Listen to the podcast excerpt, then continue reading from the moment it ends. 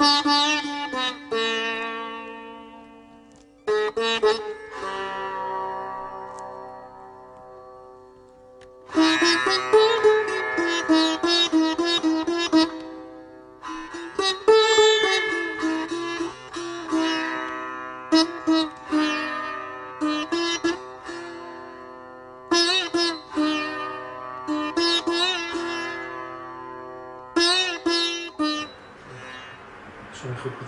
שכינתה. ברשותכם, אה, למרות שאנחנו בפרשיות שמדברות על, אה, עדיין על יצחק,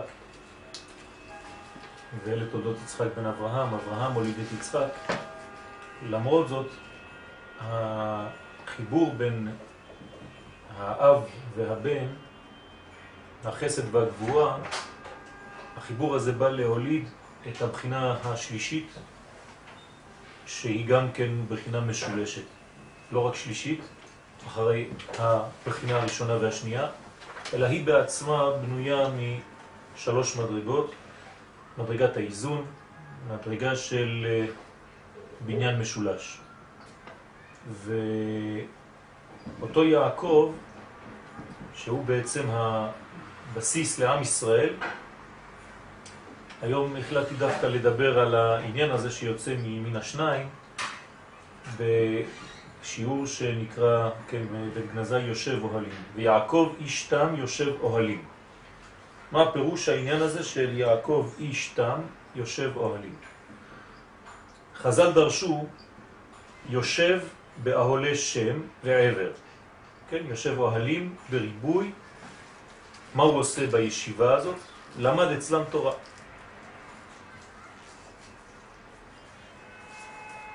יש לבאר טעמו של דבר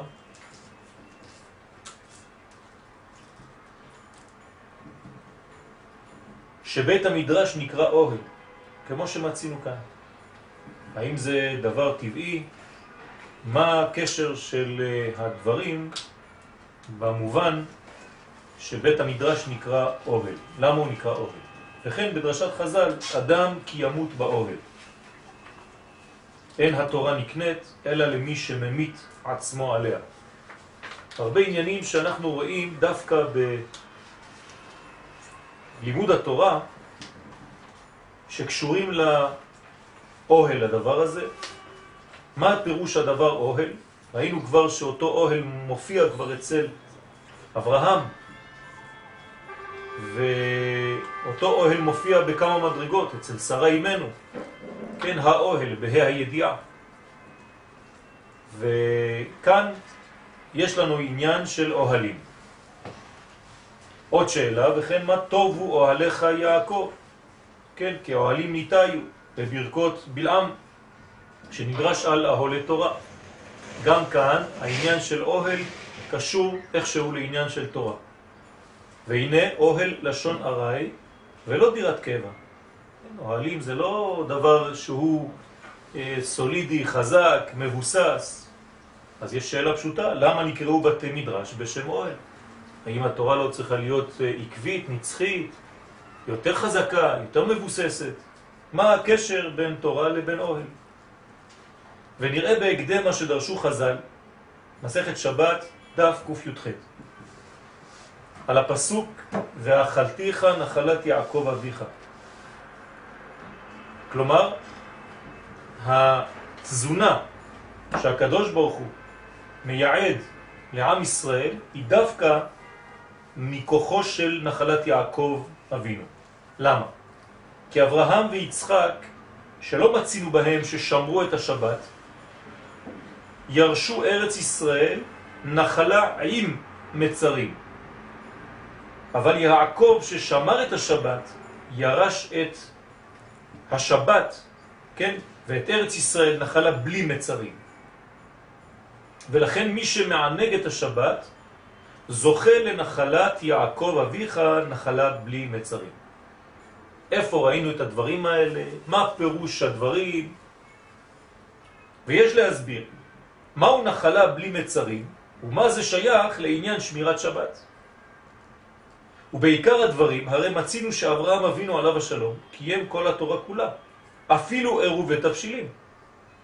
אז השאלה פשוטה, ואם כן, למה מתייחס עניין שמירת שבת רק ליעקב? מה, אברהם לא שמר שבת?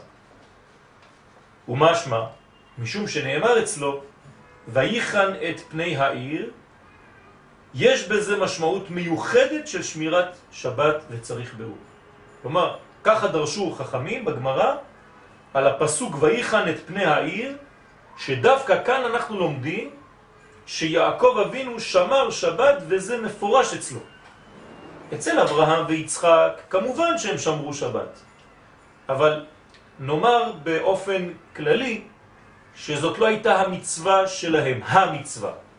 יעקב קשור יותר לעניין השבת, עד כדי כך שיש דרש מיוחד על העניין הזה שקשור דווקא ליעקב. אכן, הביאור, והנה בעל התניא, בסידורו, מבאר הפסוק ירננו שמו במחול.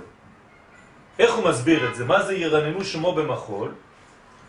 מביא את מה שמבואר בעץ חיים, נערי הקדוש, שמקום עמידת הקליפה הוא בין היושר לבין אור המקיף. כלומר, בין היושר לבין העיגולי, אפשר לומר בין הפנימי לבין המקיף, שם נמצאת הקליפה. בשביל מה היא נמצאת באותו מקום? כדי למנוע שהאור המקיף יתחבר לאור הפנימי. אנחנו למדנו בשיעורים קודמים, בסייעתא דשמיא, שאם האור המקיף אכן מתחבר לאור הפנימי, נוגע באור הפנימי, מה קורה? הכלי מזדכך לחלוטין. לכן הקליפה עומדת בין זה לזה, בין המקיף לבין הפנימי. כאן הוא קורא בין היושר למקיף. אבל תכף ניכנס לעניין. פניהם ליושר, כלומר הפנים של הקליפה ליושר, אם אפשר לומר פנים, ואחוריהם למקיף. מה קורה כאן? איך? כן, אז אנחנו אומרים בעצם שיש לנו פה יושר, בוא נגיד, כן, בצורה שזה האור הפנימי, וזה האור המקיף, והקליפה עומדת בצורה כזאת שהגב שלה למקיף והפנים שלה זה הקלי לכיוון הפנימי והיא עושה חציצה להפריד, להבדיל בין שתי המדרגות. מה הוא רוצה לומר לנו בדבר הזה? אז השאלות שלנו ששאלנו, לכאורה כבר אנחנו מתחילים להתרחק, וכהרגלו בקודש, כן, אחרי סיבוב גדול אנחנו נחזור לענות על השאלות. הוא מסביר הטעם, משום שביושר יש מקום לקליפה. איך יש מקום לקליפה ביושר? כמו שיש ציפורני ידיים ורגליים, ומשום שכל שזה ביושר, האור הולך ומתמעט עד שיש להם מקום אחיזה. כלומר, מה התכונה של היושר? ישר. כלומר, יש התחלה ויש כיוון. ככל שמתרחקים ביושר מהשורש, אז האור מתמעט. ברגע שהאור מתמעט, יש אחיזה יותר גדולה לקליפה. זה התכונה של היושר, שככל שהוא מתרחק מן האור, מן מקורו, אז יש לו עביות יותר, גסות יותר, ואז יש אפשרות יניקה לקליפה באיזשהו מצב שכבר האור, כן, יתרחק ממש ממקורו. אבל במקיף, כלומר בעיגולים, שהוא אור שאינו מתמעט, כי הוא תמיד נשאר באופן של שוויון, כמו צורת העיגול. אין להם אחיזה שם. מעניין מאוד. היינו חושבים שדווקא ביושר אין אחיזה, ובעיגולים, שזה נפש, יש יותר אחיזה. מסביר לנו אריזל והבעל התניא לוקח את זה, זיכרונם לברכה, שזה דווקא העניין הזה שבאור שאינו מתמעט, שהוא העיגולים, אין שם אחיזה. וזו הכוונה, פניהם אל היושר. זאת אומרת שהפנים של הקל היא דווקא בשביל היושר, בצד היושר. כי שם יש להם שורש. מה שאין כן במקיף. והנה, בכל עת עמידתם שם,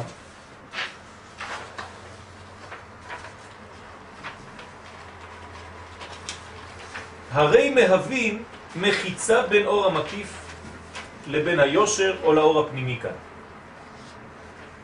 ולעתיד לבוא, שיכלה הרע מן העולם, לא יהיה הפסק ביניהם, וזה ירננו שמו במחול. כלומר, לעתיד לבוא, הכל מתעגל. אנחנו בטור השני למעלה.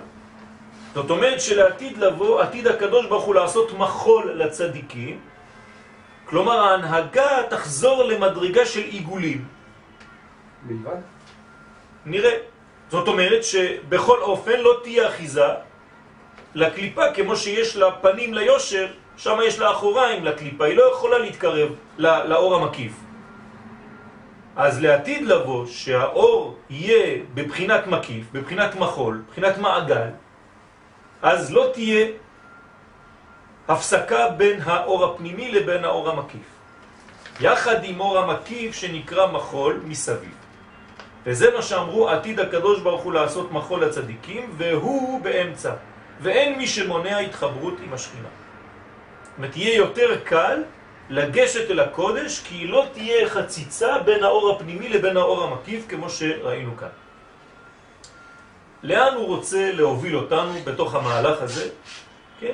ממש התרחקנו לכאורה מהשאלה הראשונה, של ויעקב איש תם יושב אוהלים, ודווקא יעקב יש לו נחלה בלי מצרים בשבת, מה שאין כן אצל אברהם ויצחק שזה נחלה עם מצרים. אז אנחנו מתקדמים. ויש לומר שזה ביאור נחלה בלי מצרים.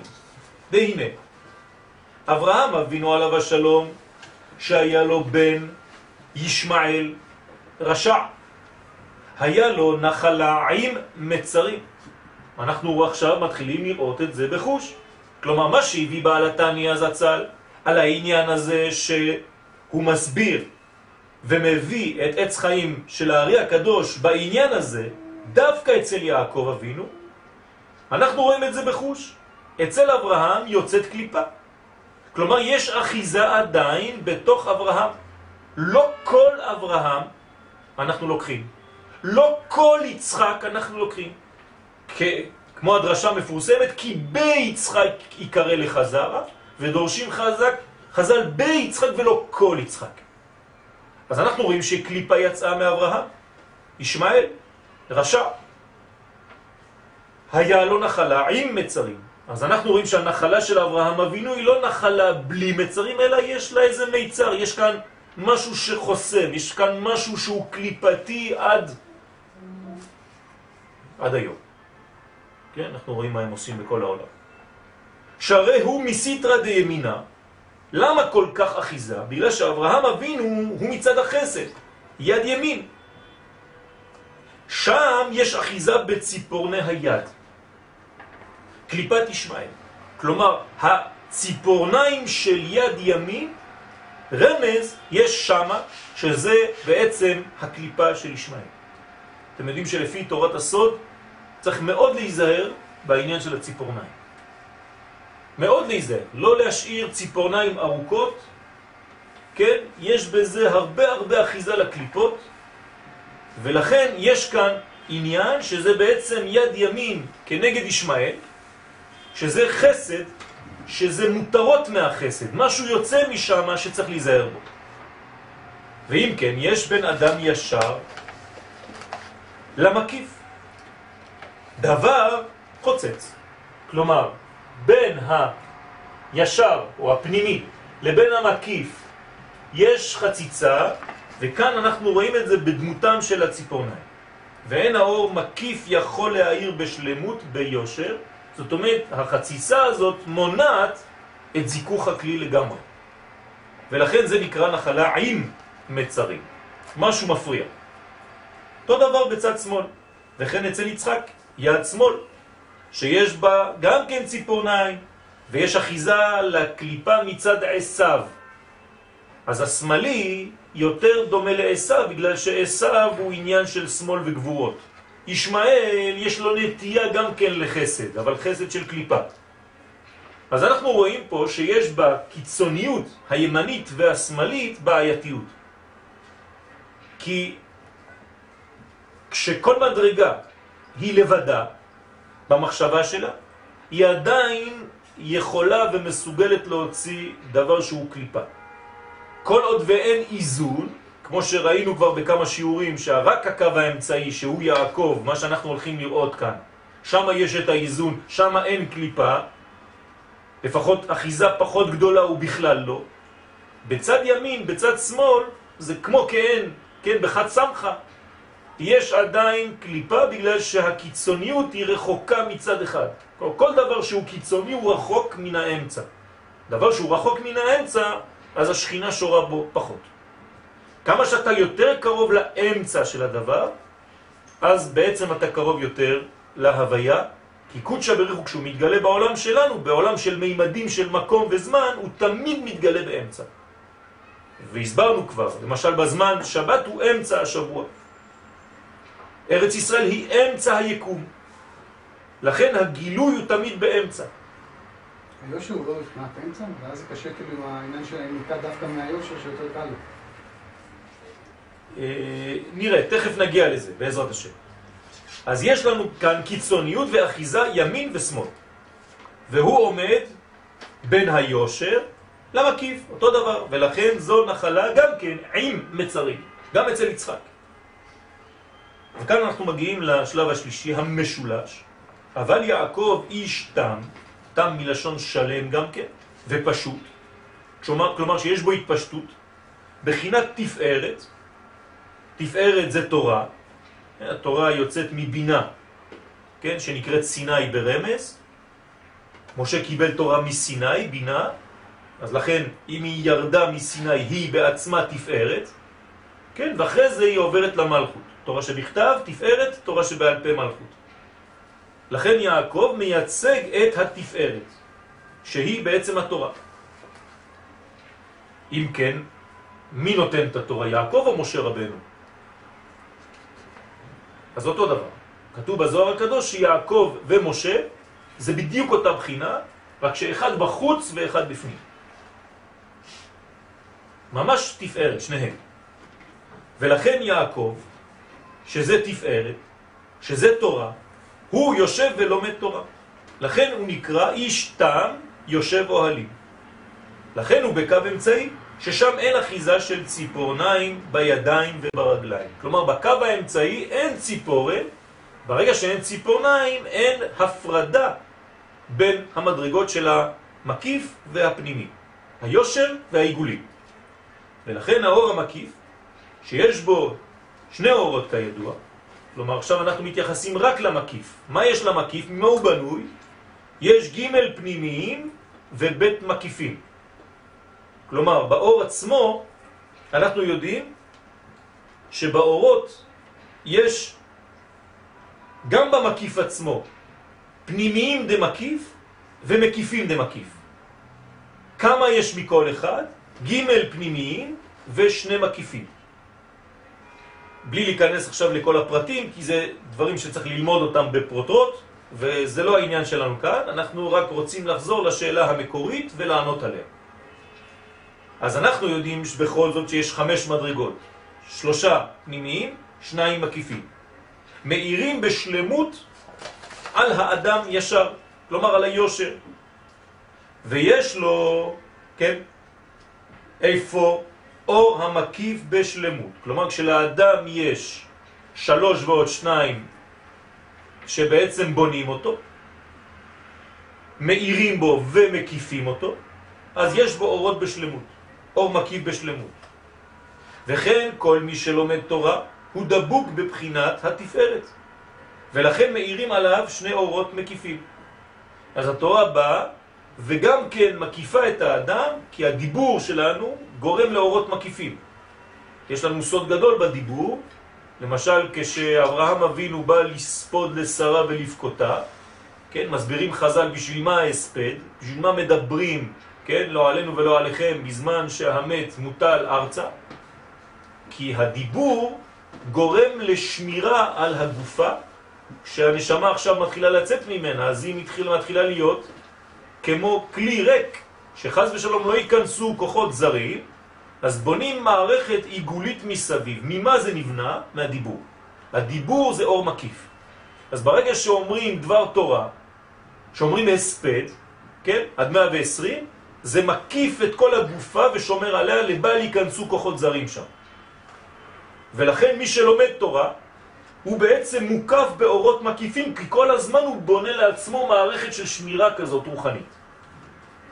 ולכן נקרא יושב אוהל, או יושב אוהלים.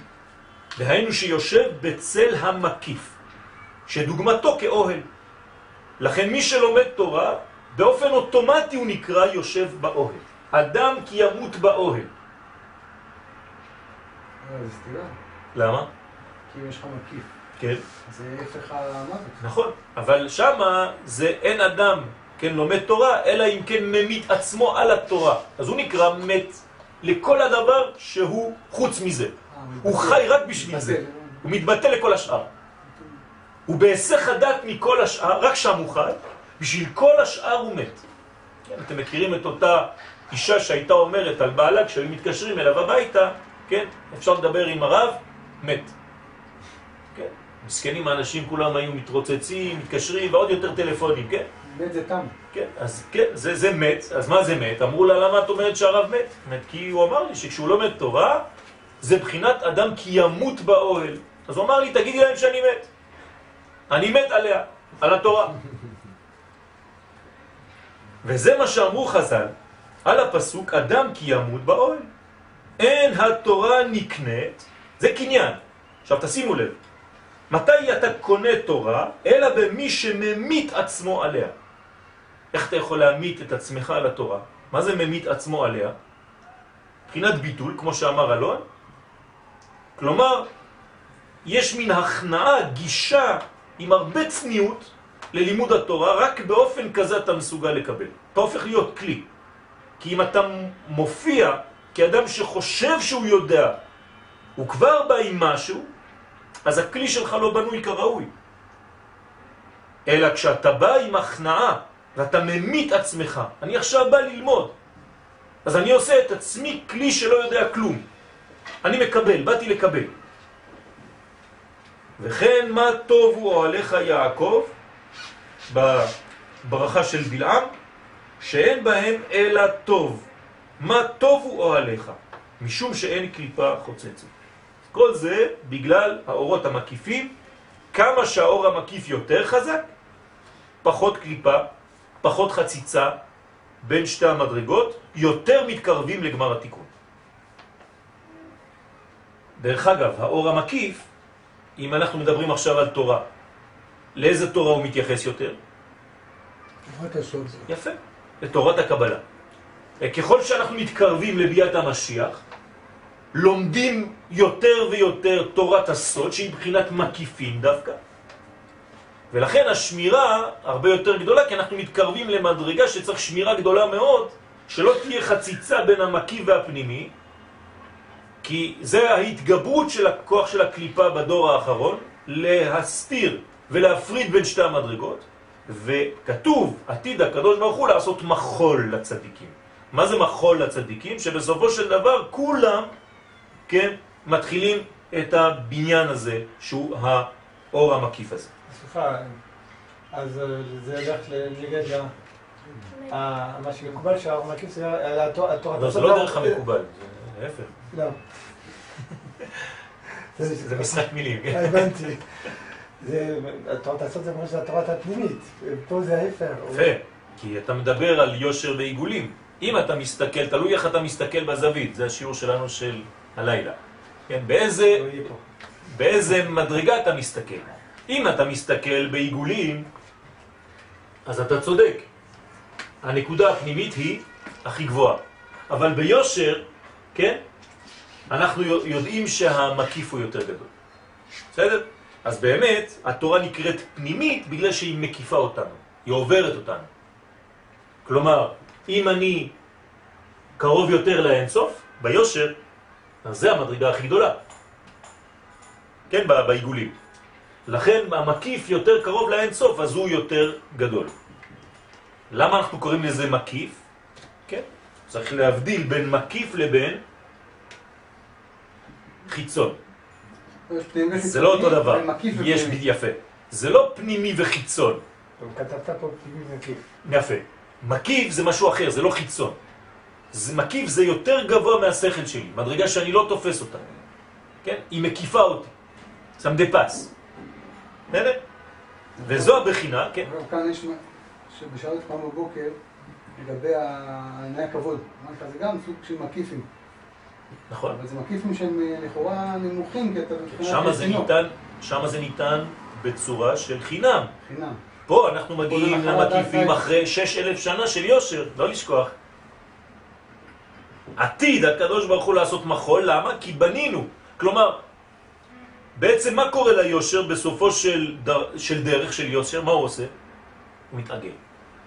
זה הסוד של היושר.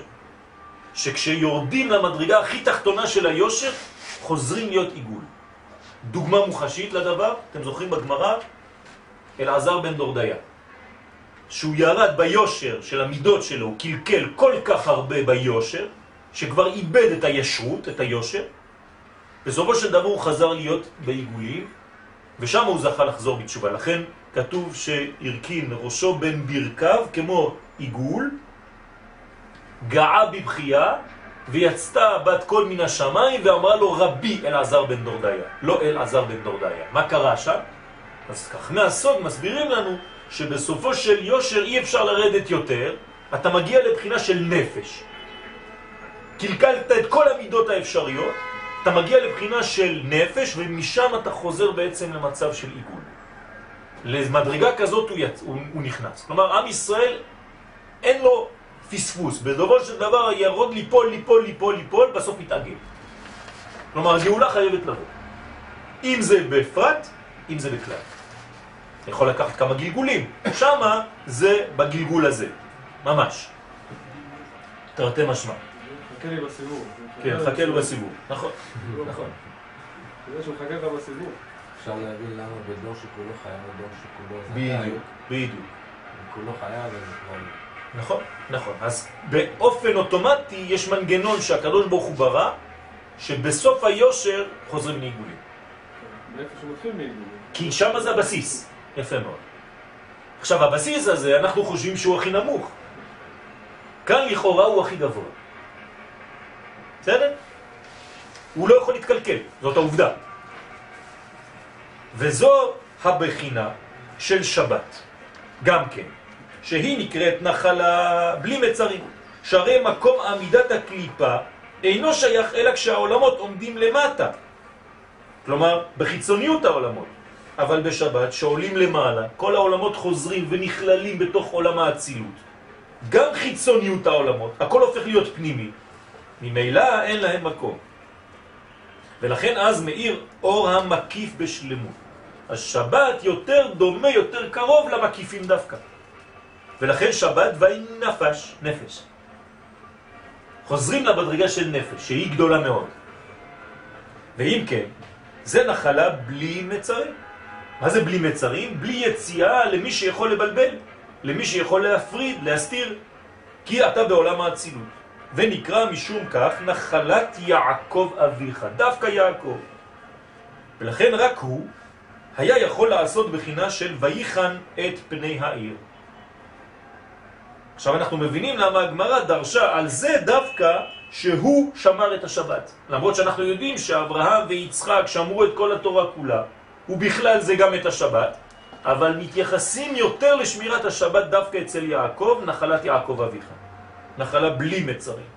מקום תחומים זה ויחן את פני העיר, שיעקב דרשו חז"ל, עשה תחומים של י' ב' מיל, כלומר כל תחום שבת, שלא ייכנס שום רושם של קליפה.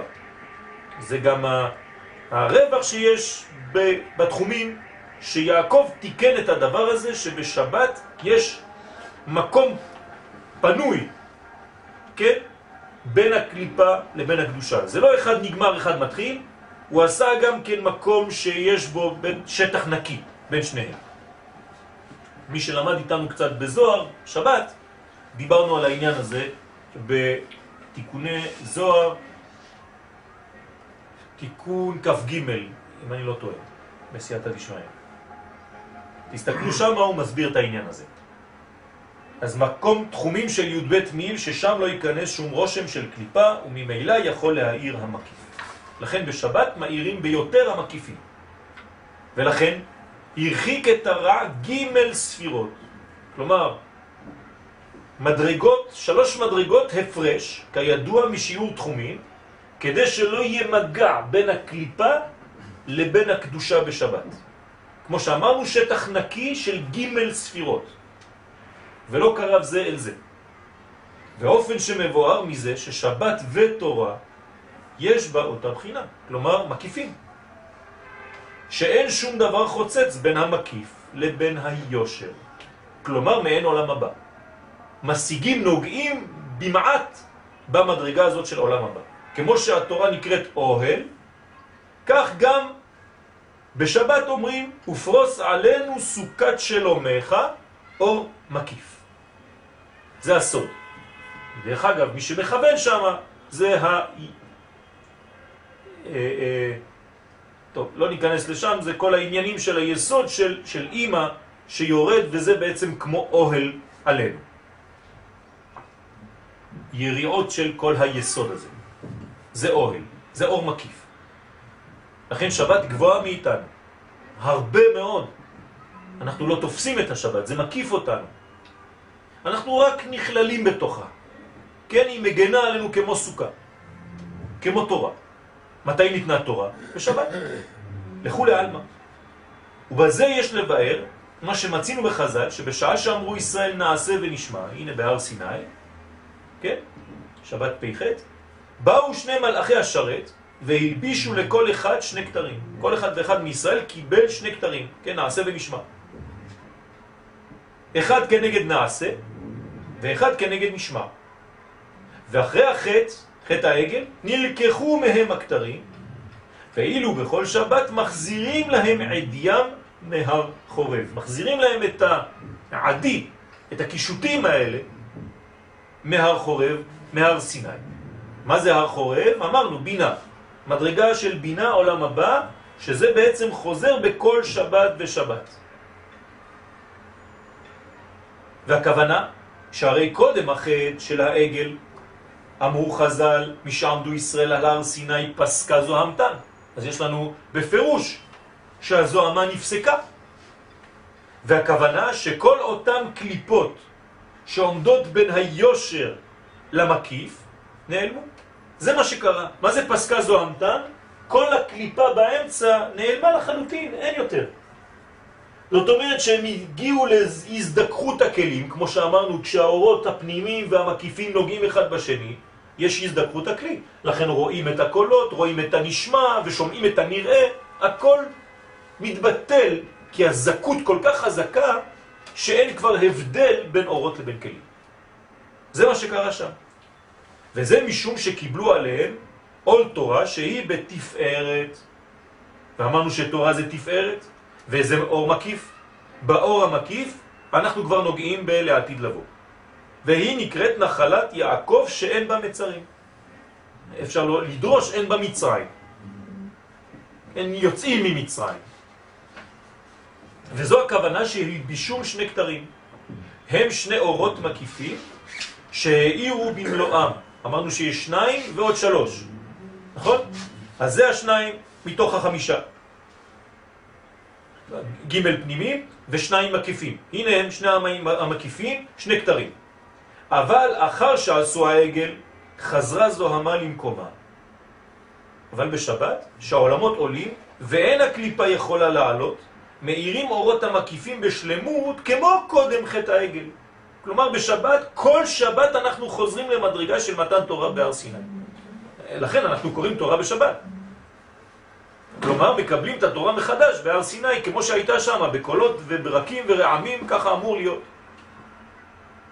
וכן מי שיגע בתורה, יש לו אותה בחינה של נחלת יעקב שמסתלקים הקליפות ממנו. כל הקליפות מסתלקות. וממילא מאיר לו אור מאותם שני כתרים. התורה מחזקת את אור המקיף, כמו שאמרנו מקודם, וזה שומר על האדם ונותן לו שני כתרים שהוא מקבל בחידוש. ולכן מצינו שלימוד התורה נקרא כתר תורה. כתר תורה בגלל אותם כתרים, שני אורות מקיפים שאדם מקבל כשהוא לומד תורה. אפשר לראות את זה על האדם, דרך אגב, כשהוא לומד הרבה, וגם כן בשבת. במה ברך הקדוש ברוך הוא את השבת, שואלים חז"ל? במה הוא ברך בשבת? במאור פניו של אדם. זאת אומרת, לא דומה, אומרת הגמרא, מאור פניו של אדם בשבת כמאור פניו שביום חול. מה קורה? אורות המקיפים נותנים לאדם מאור מיוחד, שזה בעצם מקיף אותו שומר מכל אחיזה, קליפה, חדירה של כוחות חיצוניים. ותינח כהונה נקראת כתר, אני מבין, משום שהם לעלה בקדושתם, הכהנים, מדרגה גבוהה מאוד. כהן זה בקודש. וכן מלכות שלובש כתר. אבל מה העניין כתר לתורה? אתה בתפארת, אתה באמצע התהליך, איך זה יכול להיות כתרים? מה, מה קורה שם? אמנם למבואר, רק זה שלומד תורה, יש לו שלמות אורות המקיפים שהם בחינת הכתר. כלומר, זה תלוי בלימוד התורה. כמה שאתה לומד תורה, כמה שאתה מוקף באותם אורות. פרקטית, כן, אנחנו צריכים לתרגם את זה לחיים שלנו. מה זה אומר? שאדם שלומד תורה הוא פחות חשוף לכל מיני נטיות. למרות שזה מתקיף אותו, כי כל הגדול מחברו יצרו גדול ממנו, אבל יש לו שמירה יתרה. כדי לחצוץ ולהגיע עד לאדם עצמו צריך לעבור את כל המקיפים האלה, וידוע שהקליפה פוחדת מהמקיפים. אז תמיד הקדוש ברוך הוא שומר עליו איכשהו שלא ייפול ממש לחטא. וכן בשבת, כן, יש לו יושבי ראש, שומרי ראש. וכן בשבת, כל ישראל יש להם בחינת כתר, והכל מודים בשבת ניתנה תורה. שיש בה גם כן אותה בחינה של כתר, לא יכול להיות תורה ביום אחר. אנחנו לא מקבלים תורה ביום אחר, חייב שיקבלו תורה ביום השבת, כי זה הכי מתאים לתורה, זה האור המקיף.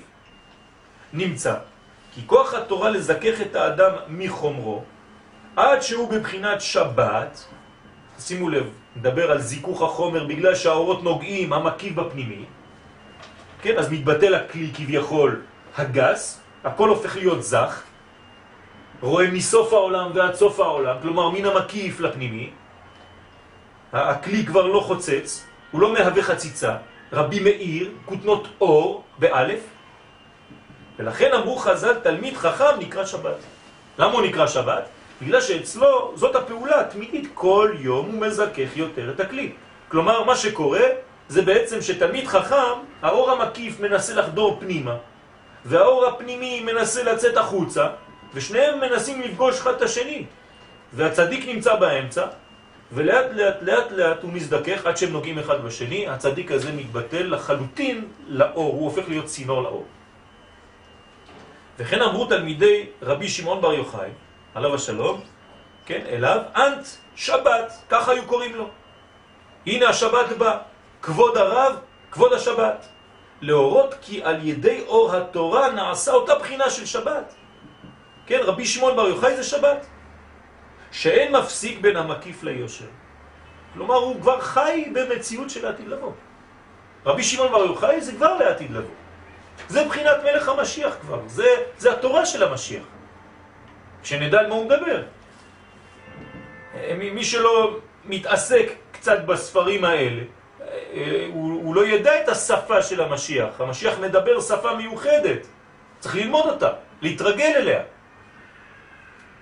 מרומז כל זה בפסוק ירננו שמו במחול. עכשיו הוא הביא את זה בעל התניא, כן, בסידור, זצ"ל, ירננו שמו במחול דווקא. דו, למה במחול?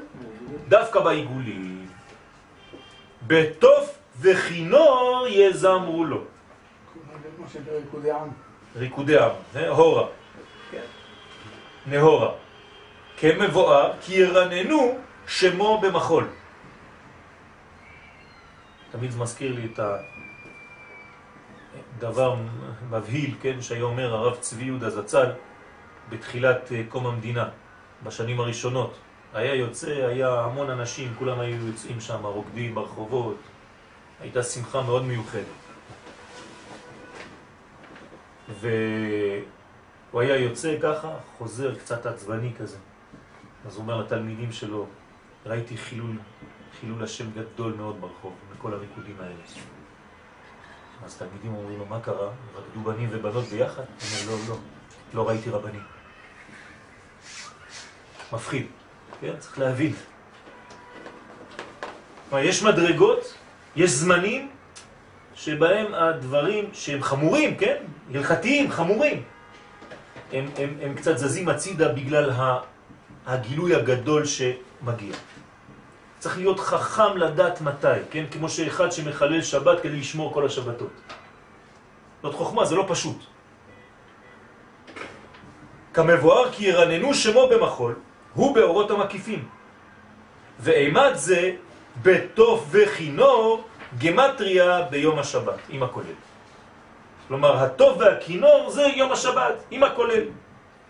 זאת אומרת שהבחינה הזאת של המוזיקה, שמקיפה גם היא את האדם וחודרת אליו, זה בחינת שבת של מקיפים.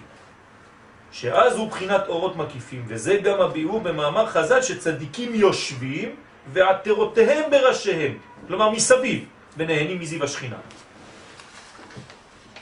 לומר שאין שום דבר מפסיק בין המקיף ליושב, וזהו ועתרותיהם המקיפים, כן, עתרה, מאירים בראשיהם. מי זאת העתרה הזאת? האישה, המלכות. זאת אומרת שהמלכות, האישה שהיא יותר קרובה לעיגולים, עכשיו אנחנו מבינים למה היא קרובה יותר לקודש, באופן טבעי. בינה יתרה ניתנה לנשים, בינה אמרנו שזה המקיף. יתרה יש לה יותר ממה שצריך, ממה שאתה קיבלת. ולכן היא יושבת, כן, בזכות נשים צדקניות תמיד, בגלל שמגלות את הבחינה המקיפה הזאת. דרך אגב, מה לומדות יותר נשים מגברים? חסידות וסוד. מעניין, זה הכל הפוך. גבר אוהב יותר דינים והלכות, וזה מתאים לו יותר. ואישה יותר ככה במקיפים, אם אתה נכנס יותר מדי לדינים, היא נרדמת. אבל תן לה כל מיני חסידות והכל, פשש, דווקא קרובה למקיפים. מעניין. כן, מה אמרת? אמרת מה לומדת, אמרתי גם בישול. כן, גם בישול, כן. זה הכל, כל, ה, כל הסירים הם עגולים. כעיגול, קוגל. כן, עושים הכל כעיגול. הכל, הכל קציצות, הכל עיגולים.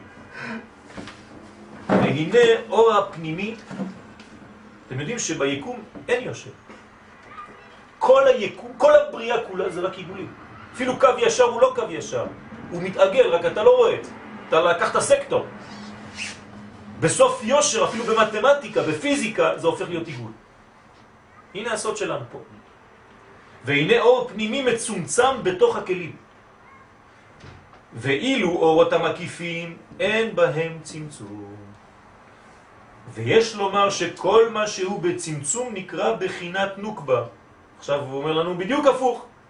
כלומר, עצם העובדה שזה בא מרחוק נעזוב את זה. אבל עכשיו אנחנו רואים שדווקא איפה יש צמצום? בבחינה שנקראת נוקבה. מה שאינו בצמצום הוא בחינת הזכר. אבל אם זה סוף הצמצום הזה הופך להיות שוב מקיף. נכון. ואף שבדברי אריזל, משמע שהמקיף הוא בחינת נוקבה, כן? הנה מה שאמרתי לכם עכשיו לפני, אז לכאורה יש סתירה. אריזל אומר שהמקיף זה נוקבה. עכשיו אתה אומר לי שהפנימי, הצמצום זה נוקבה, אז איך זה עובד? אז זה מצד המקבלים. כלומר, תלוי איך אתה מסתכל תמיד על המציאות. מה היא זווית הראייה שלך? אם זה מצד המקבלים, אז המקיף הוא בחינת נוקבה. זה מצד המקבלים. אבל מצד הנותן, מצד המשפיע, זה להפך. אבל מצד האור עצמו, הרי מה שהוא מחוץ לכלי ואין בו צמצום, נקרא זכר. ומה שהוא בתוך הכלי והאותיות הוא בחינת נוקבה. זאת אומרת, בספר תורה, בלוח הזה, הזכר זה הלבן. והציור כאן, כל הציורים, כן, האותיות, זה נוקבות. אבל פעם היו מעל הלבן אפילו. מה? אבל פעם היו מעל הלבן. יפה, בסדר, רק הם ירדו לצמצום. הם תמיד מעל הלבן, דרך אגב, גם עכשיו. כלומר, הן דבוקות על הלבן, תראה, אני מכסה, יש לבן מתחת. גם בספר תורה, כשאתה מגרד, אתה חוזר ללבן, בסדר? אבל זה נכון שהאותיות לפני שהן מתגשמות ותופסות לבוש בדיו שחורה, הם בלבן עצמו. זה תורת ארץ ישראל, תורת הנבואה, תורת הרזים, זה הלבן. לכן בית המקדש נקרא לבנון, כי זה מקום שלא התגשם כמו שאר העולם. הוא נשאר בלובן. ולפי המבואר, עיקר המקיפים הם מבחינת חיה ויחידה. אז איך אתה אומר לי שעכשיו אמרנו מקודם שזה נפש? כן? נפש, רוח, נשמה, חיה יחידה, זה הפך, זה הכי גבוהים, חיה ויחידה זה המקיפים. נפש, רוח, נשמה זה פנימי, זה בתוך הגוף. חיה ויחידה זה מקיפים, מעבר לגוף. נכון, אז יש, יש בחינות של בחינות. ואם כי אימא גם כמקיף, כלומר נשמה, היא כבר מתחילה להיות מקיף, אבל יש חלקי נהי שבה שנכנסים תוך הזה, והם בחינת פנימיים כידוע. כלומר, זה ממה הוא בנוי? ממחיצות של אימא, של הנהי שלה, שיורדות לתוך זה, נכנסות בתוך זה. אם, אם זה לא מובן, תשאלו, כן? ולפי סדר העולמות, הרי שחיה בחינת אצילות, נכון? זה חוכמה. חוכמה ואצילות זה היינו הך. ויחידה, בחינת אדם קדמון, עוד יותר גבוה. אק, כתר. וכבר כתב האריזה כי עולמות ביע, כן, החיצוניות, בריאה, יצירה, עשייה, הם בחינת נוקבה כלפי אורות האצילות שהם זכר. ואם כן אור המקיף הוא זכר ואור הפנימי הוא נוקבה, עוד פעם.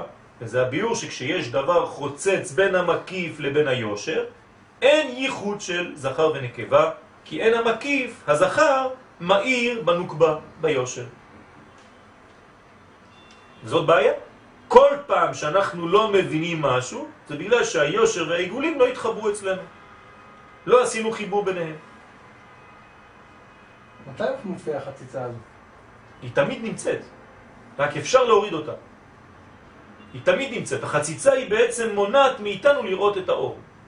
כן, ברגע שהקדוש ברוך הוא מסיר מאיתנו את הלוט, בגלל שעשינו עבודה רצינית, מדי פעם זה יוצא, פתאום אתה מבין הכל, אתה תופס דברים שלא היית תופס לפני כן. כשהולכים לשורש, לצמצום. היה צמצום, כן. ואז... אה, הצמצום עצמו הוא שורש העניין הזה. אבל הוא גם שורש של המקיפים, הראשים. אה, זה כאילו אותו בחינה, אני... בסדר, בסדר, זה, לא, לא בדיוק אותו עניין, כן? זה לא בדיוק אותו עניין, כן? צריך לי- להיכנס לזה ממש בשיעור, אני לא רוצה לענות על רגל אחת. וכשאין מצרים, אז נעשה ייחוד. זה הייחוד האמיתי. כלומר, אין ייחוד מחוץ למקום האמיתי, אין ייחוד. לכן אין שמחה. ברגע שאין שמחה, אין ייחוד. אם אין ייחוד, אין שמחה, אין נבואה. הרי כדי לנבא צריך להיות בשמחה, לכן אין נבואה בגלות. הרמב"ם אומר אין נבואה בגלות, אלא אם כן זה עבור ארץ ישראל, או שזה בתוך ארץ ישראל, כי שם העיקר השמחה. ולכן נקרא יעקב איש תם יושב אוהלים. דווקא יעקב נקרא איש תם יושב אוהלים. אגב, איך יכול להיות שיש נבואה בכלל בזמנים שלנו, אנחנו, הזמנים שלנו, המציאות שלנו מבחינת אה, יציאה מגן עדן, יציאה, יציאה מ... מ- בסדר, אז יש, יש, אה, אתה, אתה מבין כאן, לפי השאלה שלך, שהיציאה, כמו כן הכניסה, היא בהדרגתיות, ובכל מדרגה יש שלבים. כלומר, יש עובי גם לדלת. דרך אגב, בגמרא בשבת, כן, גם שם עושים חשבון אם אתה בעובי או אתה לא בעובי. אם היד שלך כבר יצאה עם משהו, או היא עדיין בעובי של הקיר. זאת אומרת שזה לא לבן או שחור, זה כנראה מה שיעקב השאיר שם. כן? תחום. התחום תחום האפור, שהוא מחבר יחד שניהם מלשון תמימות. זה התמימות. מטעם זה בית המקדש נקרא בית על ידי יעקב. למה דווקא בית? למה הוא קרא לו בית? אברהם קרא לו שדה ויצחק קרא לו, אה, אברהם הר ויצחק שדה. כי הוא הגורם. היה, היה כזה אחד, יצחק שדה, לא? בית זה זה כן. שתי קודשים. כן, נכון. כי הוא הגורם לחיבור השלם בין זכר ונקבה. כי איפה מתחברים זכר ונקבה? זה נקרא בית. אין, אין, אין בית אלא אישה. ולעתיד לבוא שתכלה הרשעה מן הארץ, יקרא בית. זאת אומרת, אנחנו חוזרים למדרגה הזאת, הנשית, על שם בחינת יעקב שאין בו דבר חוצץ.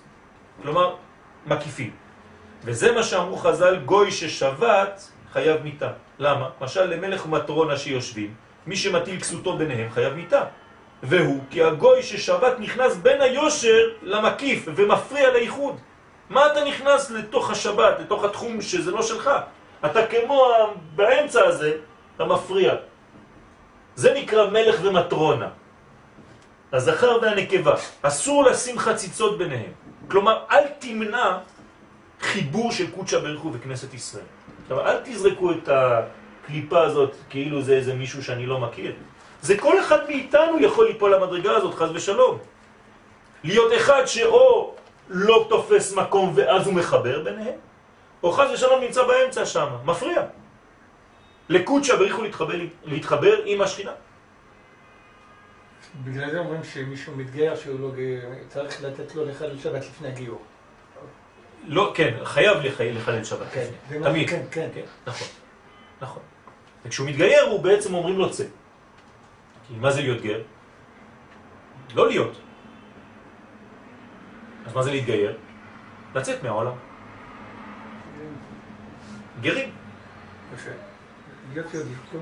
כלומר, להיות יהודי. מה זה להיות יהודי?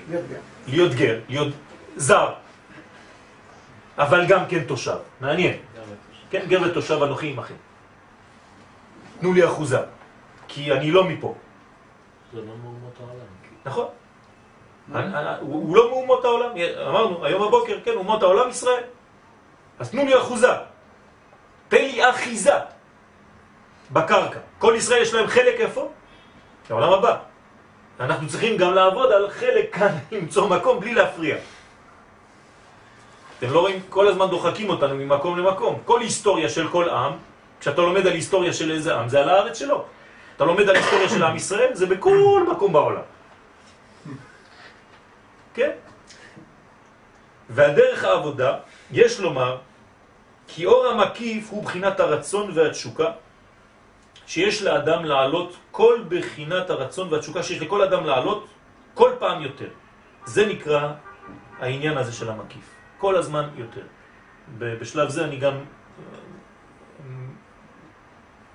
מנצל את ההזדמנות כדי להתפלל שהקדוש ברוך הוא יציל את כל הישראלים וכל היהודים שנמצאים שם בכל הבלגן הזה בהודו, בעזרת השם שישתחררו, שיוציאו אותם ויחזרו בעזרת השם אה, לחופש, בעזרת השם יעלו לארץ ישראל כולם. ולהתקרב יותר לקדוש ברוך הוא. זה נקרא לעלות. ובעת שיש הפסק בין המקיף ליושר, יש פגם בכלות הנפש להתקרב אליו. אתה לא מבין, אתה, אתה פשוט סגור. כן? למרות שהיום סגור ופתוח, כן, הכל, אה, זה המונחים של היום, כן? הוא קצת סגור, ראיתי אותה, היא קצת סגורה, כן? הכל במונחים של פלדלת. אתה לא יודע אם סגור, פתוח, אתה לא יודע אם... כן? אבל זה, זה המילים, כן? אלו המילים של היום. אבל כשיש אור מקיף, אז מתעוררת התשוקה אליו יתברך. ולכן בשבת נקראו כנסת ישראל קלה. מלשון קלתה נפשי. לך דודי לקראת קלה. שעל ידי הסתלקות המפריעים, יש להם תשוקה להידבק בו. כלומר, בשבת אתה יותר קרוב לקודשא בריחו למה? התנתקתו מהבלגן הזה באמצע, שחוסה את כל הזמן. וכן הוא בלימוד התורה, שנקראת מאורסה, כן, כמו שכתבו חז"ל, כן, אה, תורה ציווה לנו משה מורשה קהילת יעקב, אל תקרא מורשה אלא מאורסה.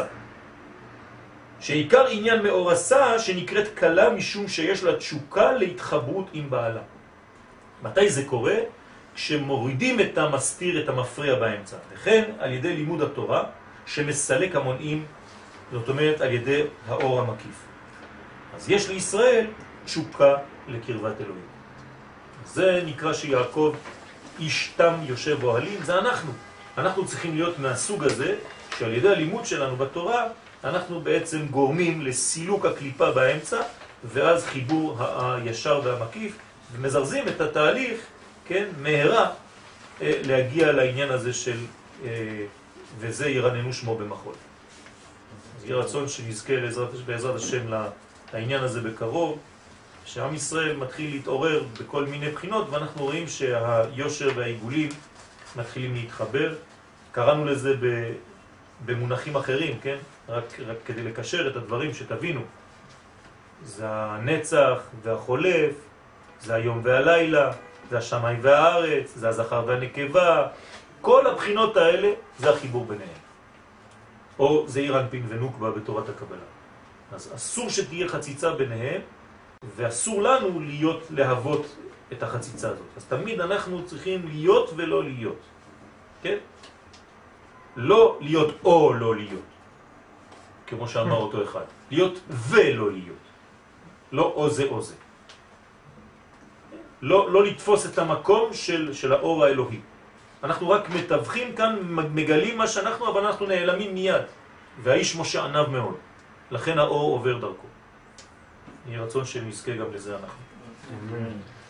תודה רבה. זה חילה לכבודכם.